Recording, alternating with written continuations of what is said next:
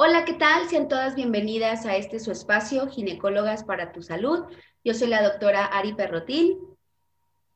Y yo soy la doctora Tere Guerrero.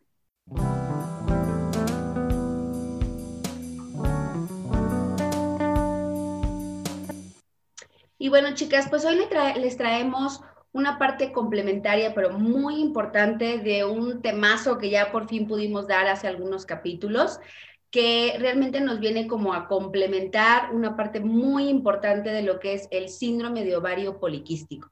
Ustedes se acuerdan, decíamos, ¿no? Este tema da para congresos y días y un solo podcast de, solo ovario poliquístico. Pues por eso nos es muy importante el tema del el día de hoy, que va a ser nutrición justamente en este síndrome de ovario poliquístico. ¿Y quién tenemos con nosotros el día de hoy, Tere? Pues bueno, tenemos una invitada muy especial que ya mucha gente la conoce, seguramente muchos de quienes nos escuchan o nos siguen o son nuestros pacientes, pues seguramente ya tienen contacto con ella, con la doctora Leti Mendoza. ¿Cómo estás, Leti? Hola, muy bien, gracias. ¿Y ustedes? Encantada de estar aquí otra vez compartiendo. Muy bien. No, pues Excelente. ya sabes que este es pues tu espacio, así que nosotras encantadas de tenerte. Muchas gracias. Muy bien. Y pues bueno, eh, platicando un poquito del tema de ovario poliquístico, ya lo abordábamos eh, Ari y yo, explicándoles un poquito qué era un síndrome, ¿no? Ya, ya, eh, ya quienes nos escucharon vieron el capítulo de, síndrome de ovario poliquístico, pues ya hablábamos que esto es un síndrome. ¿Esto qué quiere decir? Que es un conjunto de signos y síntomas, es decir, tenemos toda una lista de características que presentan las pacientes con ovario poliquístico, ¿no? Y una de las pautas eh, de tratamiento, porque también ya, ya hablamos un poco del tratamiento, pero muy general, pues es la parte nutricional, ¿no? Y, y, sabemos que esta parte nutricional es tan importante como el tratamiento medicamentoso o los cambios en el estilo de vida, ¿no? Creo que es parte de esto y por eso quisimos invitarte, ya que tú eres la experta en todo esto, que nos saques de dudas, que nos ayudes a a que entiendan un poquito la importancia, ¿no? O sea, ¿por qué, por qué necesitamos ajustar la alimentación en, pacientes con ovario poliquístico? Ok, lo, primero que tenemos que, saber es que la mayoría de las pacientes que tienen síndrome de ovario poliquístico tienen alguna correlación clínica o este, biológica o eh, bioquímica más bien de alteraciones metabólicas o alteraciones clínicas relacionadas con síndrome metabólico, con resistencia a la insulina, con obesidad, con elevación de la circunferencia de cintura, es decir, que tenemos más grasa en la parte central del cuerpo. ¿Cuánto es mucho o gran parte de las pacientes? Ha estudiado que cerca del 60% de las pacientes con síndrome de ovario poliquístico tienen alguna, alguna alteración de este tipo. Incluso a veces hay un poco de duda de qué fue primero, si fue primero el síndrome de ovario poliquístico ¿O fue primero la alteración metabólica o la elevación de grasa en la parte central del cuerpo? Sabemos que el tejido adiposo de la parte central del cuerpo, la grasa visceral o la famosa pancita, está súper, súper relacionada con alteraciones que van desde un estado hiperandrogénico o este, un estado proinflamatorio que favorece estas alteraciones que se presentan durante el síndrome de ovario poliquístico. Este, e igualmente está relacionado con otra de las enfermedades que tienen mayor relación o correlación con las pacientes que tienen síndrome de ovario poliquístico, que es la resistencia a la insulina. De tal manera que si nosotros modificamos los hábitos de alimentación, no solamente tenemos la posibilidad de mejorar la parte de alteración hormonal per se, que seguramente ustedes ya lo platicaron, la disfunción ovárica, etcétera, sino que también tenemos oportunidad de regular la parte metabólica, que en algún momento se puede volver un círculo vicioso. Me refiero a que tenemos una paciente con síndrome de ovario poliquístico que tiene también resistencia a la insulina y el paciente que no podemos nosotros controlar la resistencia a la insulina, tiene mayor posibilidad de acumular más grasa en la parte central del cuerpo y tener más grasa en la parte central del cuerpo eleva las hormonas este, que pueden provocar el síndrome de ovario poliquístico, hiperandrogenismo, perdón, y que este, esto se vuelva un ciclo vicioso, de tal manera que tenemos más grasa visceral, mayor aumento de, por ejemplo, testosterona, mayor resistencia a la insulina y así sucesivamente, así sucesivamente, de tal manera que necesitamos romper este ciclo. Y la manera en la que podemos romper este ciclo es cuidando la alimentación. Y sin duda alguna sabemos que tiene un súper impacto en el tratamiento de estas pacientes.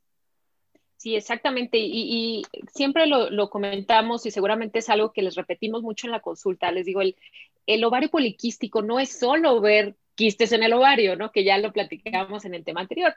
Y yo les digo mucho en la consulta, les digo, bueno, si, si solo se tratara de esos quistecitos en el ovario, pues entraríamos, picaríamos los quistes y, y, sería el fin de la historia, ¿no? Pero sabemos que ya está comprobado que eso no, no resuelve el problema, porque como tú bien dices, Leti, es, es un problema eh, que va más allá de, la disfunción hormonal, ¿no? En ocasiones, inclusive, exactamente, pacientes previamente sanas, de pronto cuando empiezan a tener un aumento considerable de peso, empiezan a hacer cambios en su alimentación para mal, pueden empezar a tener esta resistencia a la insulina e indirectamente empezar a tener datos de síndrome de ovario poliquístico, ¿no? Entonces, sí sabemos que es, es una cuestión en conjunto, ¿no? Y a veces en la consulta eh, siento que, que, de pronto esperan que les demos como el remedio mágico, ¿no? Que les digamos, sí, tómate esta pastillita y ya se va a quitar el ovario poliquístico y todo, ¿no? Entonces, muchas veces cuando les decimos, no, mira, esto es todo un conjunto, tenemos que controlar tu peso, tenemos que mejorar tu alimentación, te tenemos que poner a hacer ejercicio, etcétera, etcétera,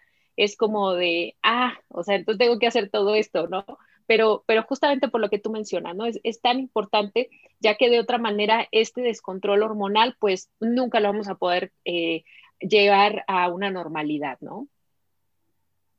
Sí, claro. Sabemos además que las pacientes que tienen asociación de aumento de peso o de resistencia a la insulina con el síndrome ovario poliquístico mejoran significativamente cuando logramos bajar entre 5 y 10% de peso total. De, de eh, y esto sí, tiene un impacto significativo, está súper estudiado.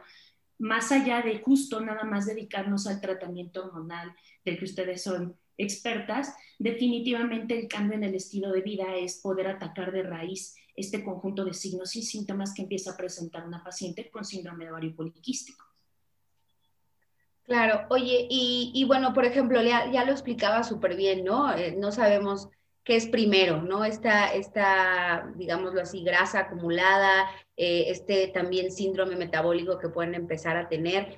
Y entonces nos pasa mucho en la consulta que, que llega eh, la típica paciente con sobrepeso, con obesidad, y entonces ella empieza a hacer sus propias dietas o ya pasó por el montón de detox, ¿no? Locos que puede haber, pensando que si llega a ser, ¿no? Una talla 2, una talla 0, ya, ¿no? Sus problemas están resueltos.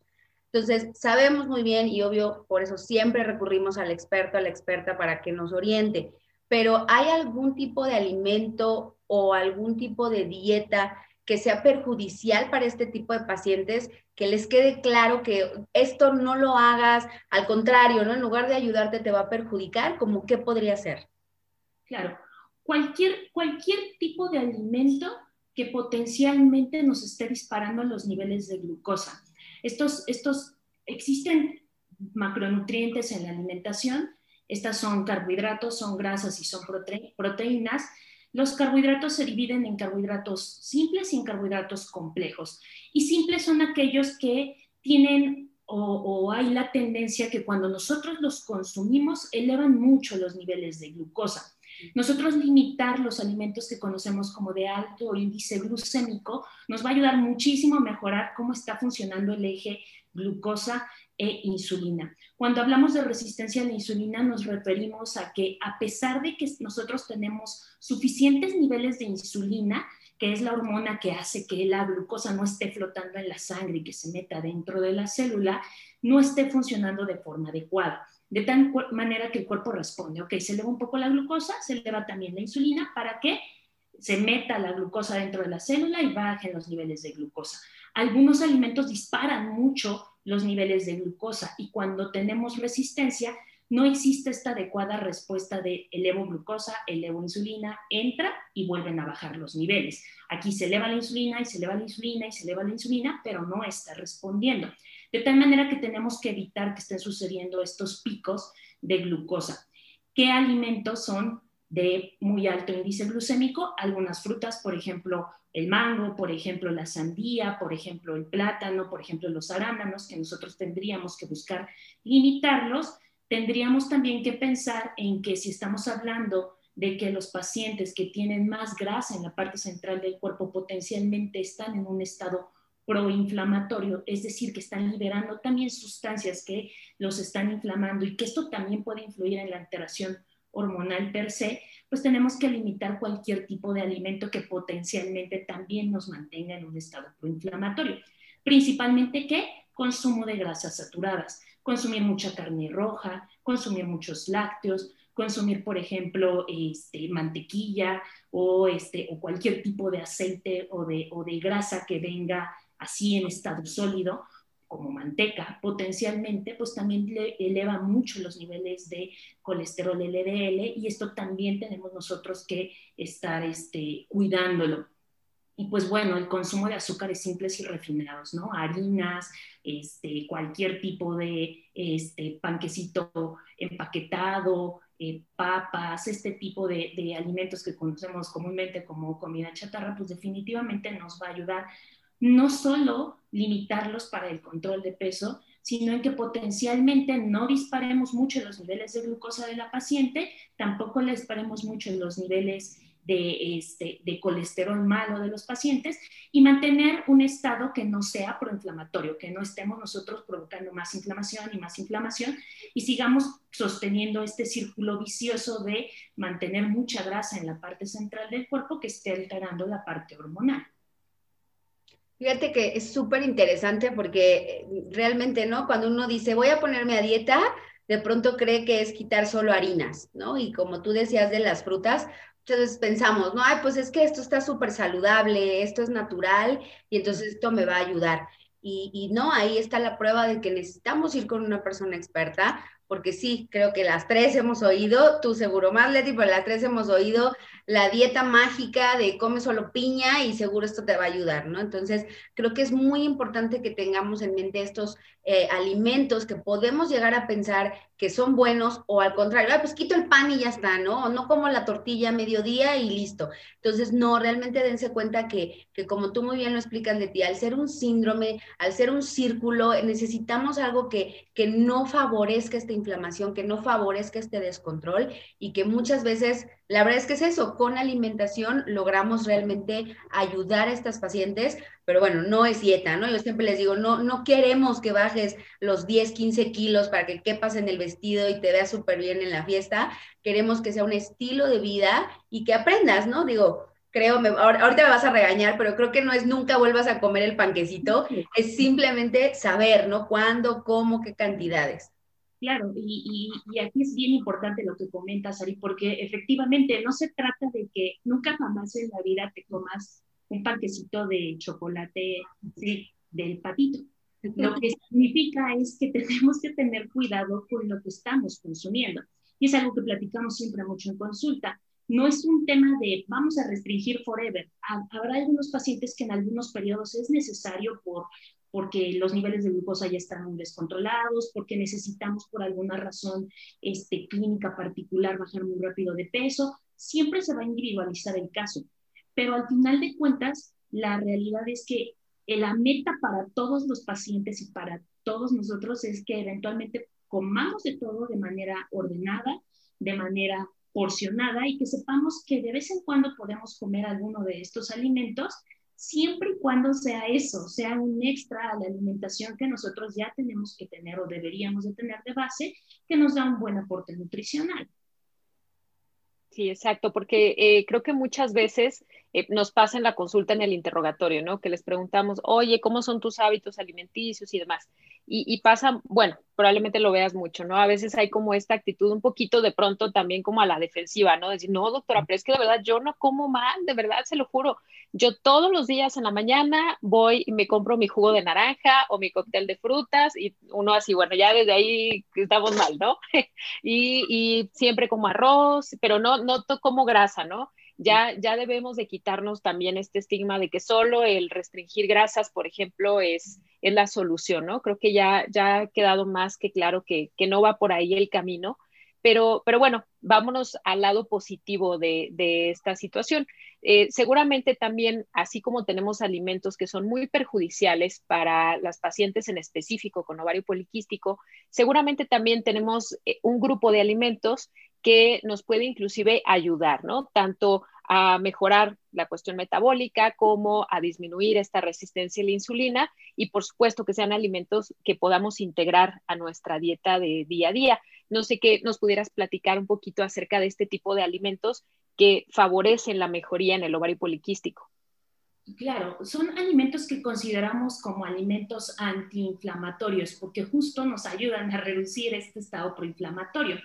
Los más comunes, tomate, kale, espinaca, almendras, los alimentos que en general nos puedan dar un aporte de grasas saludables, sobre todo de omega 3. Ejemplos, salmón, sardinas, las semillas, yema de huevo, eh, aguacate, aceite de oliva, cualquier alimento que nos dé también un muy buen aporte de fibra, es decir, carbohidratos de muy buena calidad que no disparan tanto los niveles de glucosa, que nos dan un muy buen aporte nutricional. Por ejemplo, las verduras, que son carbohidratos, hojas verdes, crucíferos como brócoli, coliflor, col, pimiento rojo, frijoles, lentejas, almendras, escoger mejor el tipo de fruta que podemos consumir y limitar también el consumo, sobre todo, por ejemplo, estas famosas berries, todos los frutos rojos, frambuesa, este, cereza, también nos dan un muy buen aporte nutricional sin disparar tanto los niveles de glucosa y al contrario nos dan también un muy buen aporte de fibra. De manera general, entonces nos basaríamos en alimentos que nos den muy buen aporte de omega 3 y alimentos que nos den también este, buen aporte nutricional desde el punto de vista de carbohidratos, pero que sean de bajo índice glucémico. Se ha demostrado también que las pacientes con síndrome de ovario poliquístico responden bien a una dieta en la que también se les dé suficiente proteína, que tengan un muy buen consumo de proteína. Entonces también tenemos que evaluar eso, no, no quiero decir darles una dieta hiperproteica, sino simplemente asegurarnos de que tengan un buen aporte de proteína para que también parte de la energía que esté ocupando el cuerpo durante el día le esté ocupando de los carbohidratos de buena calidad que estamos aportando, de la grasa de reserva que tenemos, y que mantengamos una buena protección de la masa muscular. Hay algunos tipos de alimentos muy específicos que sabemos que pueden influir bastante y son aquellos que tienen, por ejemplo, inositol. ¿Por qué? Porque sí ayuda a regular los ciclos hormonales. Sabemos que aumenta también la sensibilidad a la insulina y que tiene efecto en mejorar los procesos de ovulación. Por ejemplo, los cítricos, legumbres, frutos secos, vegetales aquellos que nos dan un buen aporte de ácido fólico, hojas verdes, frutas, legumbres y aquellos que nos dan también un buen aporte de vitamina D, independientemente de que el paciente necesita pasar por lo menos unos 20 minutos con exposición de más del 40% de su piel al sol para que podamos nosotros metabolizar la vitamina D, pero sabemos que los pacientes que tienen deficiencia de vitamina D sí tienen mayor resistencia o mayor probabilidad de desarrollar resistencia a la insulina y mayor probabilidad de tener aumento de peso. Es bien importante además mencionar que la deficiencia de vitamina D es muy común entre la población mexicana demasiado común, mucho más de lo que a veces creemos. Entonces, tener un buen aporte también de vitamina D y valorarlo también en consulta nos puede hacer también la diferencia para que mejoremos el control metabólico. En alimentos lo podemos encontrar principalmente en yema de huevo o en pescado. Muy bien, sí, esto que dices de la vitamina D creo que es súper importante, ¿no? Eh, tal vez creo que como médicos muchos no le habíamos dado la importancia que tenía esta deficiencia específicamente, ¿no? Hablando de la vitamina D, eh, actualmente, bueno, a raíz de todo lo que ocurrió el año pasado en la pandemia, pues fue el reflejo, ¿no? Tal vez eh, ya se, encontró una asociación entre esta deficiencia de vitamina D y los casos graves de COVID, por ejemplo, ¿no? ¿Por qué? Porque sabemos que es una vitamina esencial, ¿no? Y, en muchas eh, ocasiones, pues existe esta deficiencia, ¿no? A veces les comento a las pacientes, les digo, es que eh, ya de por sí, por ejemplo, quienes nos están escuchando en Ciudad de México, pues sabemos que es una ciudad en la que normalmente uno no se expone al sol y si la exposición es muy breve, ya ves cuando sales hay contingencia y la mayoría estamos adentro en un trabajo de oficina, entonces pues claro, algo tan sencillo como a veces una buena suplementación puede hacer muchísima diferencia ¿no? en, la salud de las, de las pacientes. Y, creo que también algo que siempre les, les, comentamos o les comento yo en la consulta es,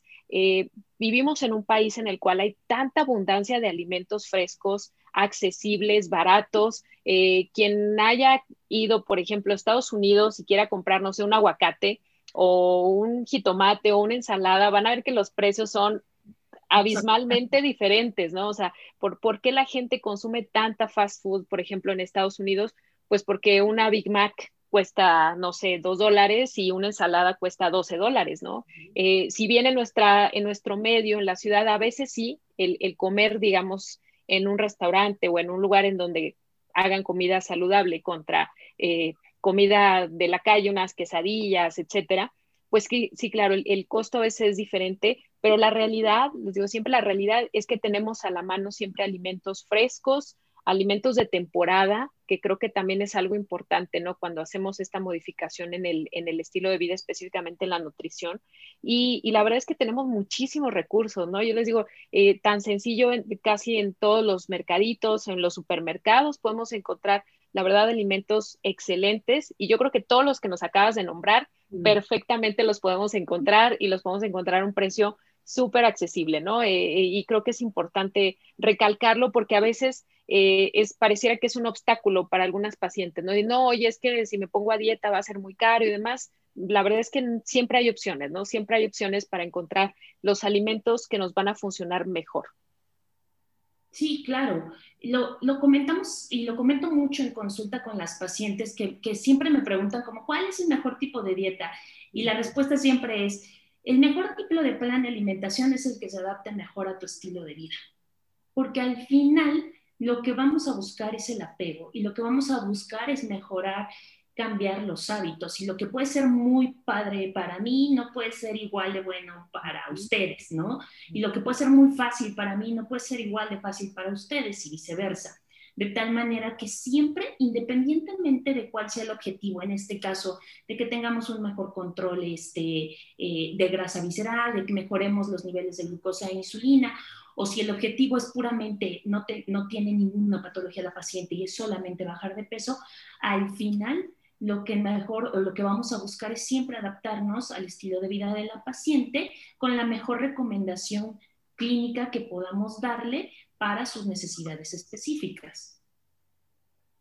Oye, y algo que, que, también lo abordábamos en el tema anterior, generalmente este tipo de pacientes con ya el diagnóstico clínico, eh, hormonal en laboratorios de síndrome de ovario poliquístico, generalmente son mujeres que llamamos en edad fértil, ¿no? Estamos hablando de quizás desde la adolescencia hasta mujeres de que antes de que llegan a la menopausia, ¿no? 35, 40 años.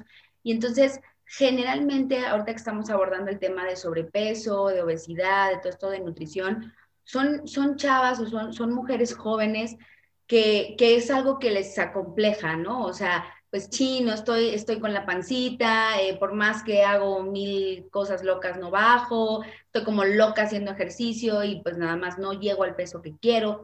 Entonces vuelvo y, soy muy, muy repetitiva en esto, perdón, pero con estas famosas dietas, ¿no? O sea, de, que es que me la puso a disque una nutrióloga, eh, me dijo, tómate estas pastillitas que vas a bajar en tres días todos los kilos. Entonces, esto sabemos que no es sano, sabemos que no es duradero, ¿no? Como tú decías, es crear un hábito. Esto de verdad que no se recomienda, creo que a nadie, pero son, son mujeres que, que en esa etapa de su vida sabemos las tres que lo están haciendo. Sabemos que lo que nos interesa es, oye, es que yo quiero verme como la de la revista, quiero eh, ser talla XXXXS, y entonces empiezan a hacer cosas que no son saludables. Entonces, existen estas nuevas dietas, estas modas que hay, ¿no? De detox y demás, yo sé que eh, literal es, es de nuevo otro tema, pero pudieras darnos como, como puntitos claves, por ejemplo, eh, con respecto a pacientes de ovario poliquístico, he escuchado, ¿no? Las, las famosas eh, ayunos intermitentes, la dieta ketogénica, la dieta hipocalórica, como, como si esto realmente funciona, no funciona, qué pros y qué contras le llegas a ver tú. Mira, al, final creo que siempre es importante que consideremos que, el hecho de que nosotros podamos atender de forma integrada a la paciente es lo mejor. Que tengamos este, en, en, pacientes con síndrome de ovario poliquístico, definitivamente tener una intervención desde el punto de vista de ustedes y de alguien que pueda encargarse de la parte de alimentación. Todas las dietas que están de moda, y volvemos al mismo punto, al final el mejor tipo de dieta es el que se adapta al mejor estilo de vida o al estilo de vida de nuestros pacientes. Sin embargo, considerando lo que más le puede beneficiar desde el punto de vista clínico. Y lo mismo sucede, lo que me puede beneficiar a mí no necesariamente le puede beneficiar a ustedes, por ejemplo, de tal manera que siempre tenemos que individualizar los casos. Por supuesto que hay cosas que se ha demostrado que funcionan muy bien y hay dietas que se han puesto muy de moda y que sabemos que funcionan muy bien. El tema es que la podamos hacer de la mano de alguien que los pueda asesorar y que los podamos guiar de la mejor manera posible para estar seguras de que no solamente vamos a cumplir los objetivos desde el punto de vista clínico, desde el punto de vista de que la paciente se sienta cómoda con su cuerpo, que logremos esta meta justo de es que quiero estar más delgada y es un tema personal y es un tema emocional y por supuesto también es muy respetable y muy importante, creo que es fundamental dentro de estos procesos de alimentación pero que además estemos seguros de que la paciente está segura. He tenido casos de pacientes que llegan y que han probado hacer muchas dietas diferentes o muchos tipos de planes de alimentación diferentes y en el mejor de los casos, pues no bajan o bajan, bajan, bajan un poquito de peso, se sienten mejor, pero recuperan peso muy rápido porque al final no logramos instaurar, instaurar hábitos de alimentación adecuados. Volvemos al punto de los cambios en el estilo de vida son lo más importante para que esto sea sostenible a largo plazo. Pero he tenido casos de pacientes que incluso haciendo dietas así, este, dieta cetogénica me pasa muchísimo, que llegan descompensadas o que ya tienen antecedente de haber terminado en una sala de urgencias por deshidratación porque no saben que durante la dieta cetogénica se pierde mucha agua y es necesario suplementar sí o sí a los pacientes. De tal manera que este, este tipo de cosas que, se ven muy sutiles como esto, por ejemplo, como la ingesta adecuada de sodio y de agua en una dieta cetogénica, pues que definitivamente habrá pacientes que toleren muy bien y habrá otro grupo que no tolere muy bien. De tal manera que la recomendación es que no nos dejemos guiar por las dietas de moda, que sigamos la mejor recomendación que nos pueda ofrecer tanto ustedes de ese lado y yo como de mi lado, para que podamos individualizar los casos y estemos seguros de que la paciente está segura, pero que además vamos a cumplir con todos los objetivos de mejorar los niveles metabólicos, mejorar los niveles de hormonales, mejorar la imagen corporal eh, de forma adecuada realmente esto, como dices, no es individual, es cada mujer, cada paciente, cada caso diferente. Me, quedo mucho con esta parte en la que aguas, ¿no? Una paciente que una vez me dijo, eh, estoy haciendo la dieta keto y, es un programa en una página que metes tus datos y te da la dieta, ¿no? Y yo, pues, ¿qué datos vas a meter para que una máquina te calcule, te vea y te diga? O sea, por supuesto que no es individualizada, por supuesto que es un programa que ha de agarrar cinco variables y de ahí te saca, ¿no? El menú y ya está. Entonces, eh, sí creo que debemos de quedarnos con esta parte importante de que no es cualquier cosa, es nuestra salud, ¿no? Es, es tu cuerpo literal y, que ya escucharon a la doctora, no puedes acabar en un hospital, puedes acabar grave por el hecho de pensarte que este tipo de alimentación te va a llevar a bajar de peso rapidísimo y estar súper bien, pues puede terminar muchísimo peor. Entonces creo que esa parte sí me queda muy, muy claro que individualizar y pues ir obviamente con un experto, ¿no? Claro. Sí, definitivamente buscar la mejor alternativa, que sí hay, que sí hay ya estudios específicos de, planes alimenticios que sabemos que impactan bastante bien en síndrome de ovario poliquístico y ahorita vamos a platicar de ellos, pero este, sí, solamente ser súper enfáticos en que todos los casos se tienen que individualizar y que eso va a ser fundamental para la seguridad del paciente y para los beneficios que pudiera tener el paciente del tratamiento que nosotras podamos brindarle. Claro, y, yo creo que aquí también es muy importante, por ejemplo, el grupo de edad, ¿no? Algo que, que tenemos siempre una situación, les digo, no es lo mismo tratar el síndrome de ovario poliquístico en un adolescente de 15, 16 años que en una mujer de 25, 30 años, ¿no? Va a ser totalmente diferente, eh, aunque tal vez las guías aparentemente nos digan que podemos utilizar lo mismo, pues no, creo que aquí las tres coincidimos en que a veces es bien difícil, ¿no? Y justamente hablando de estas dietas de moda, eh, pues justo tenemos que buscarla que se adapte mejor a estas condiciones, ¿no? Eh, eh, yo creo que una de las dietas más comunes, o, tal vez la que todo mundo entiende por dieta, ¿no?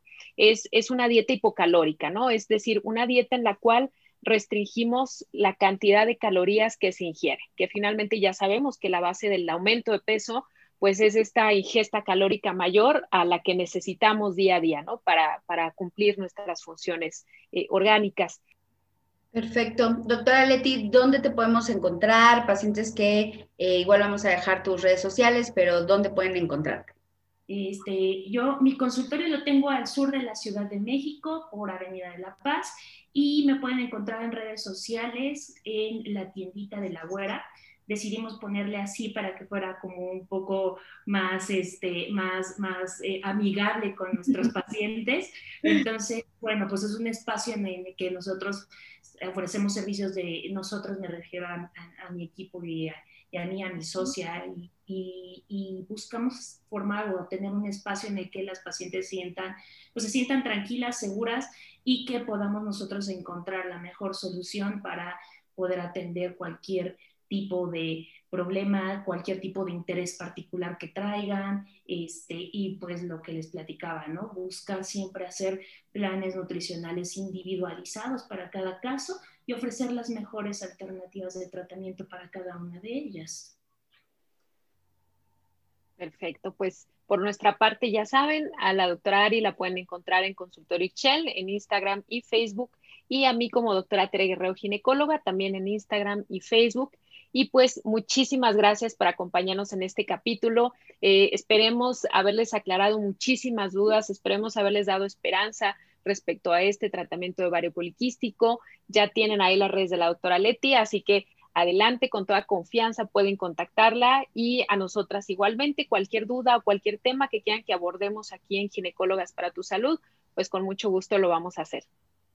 Muchísimas gracias, Leti. Un saludo y pues estamos viéndonos en el próximo capítulo. Muchas gracias a ustedes. Saludos a su audiencia.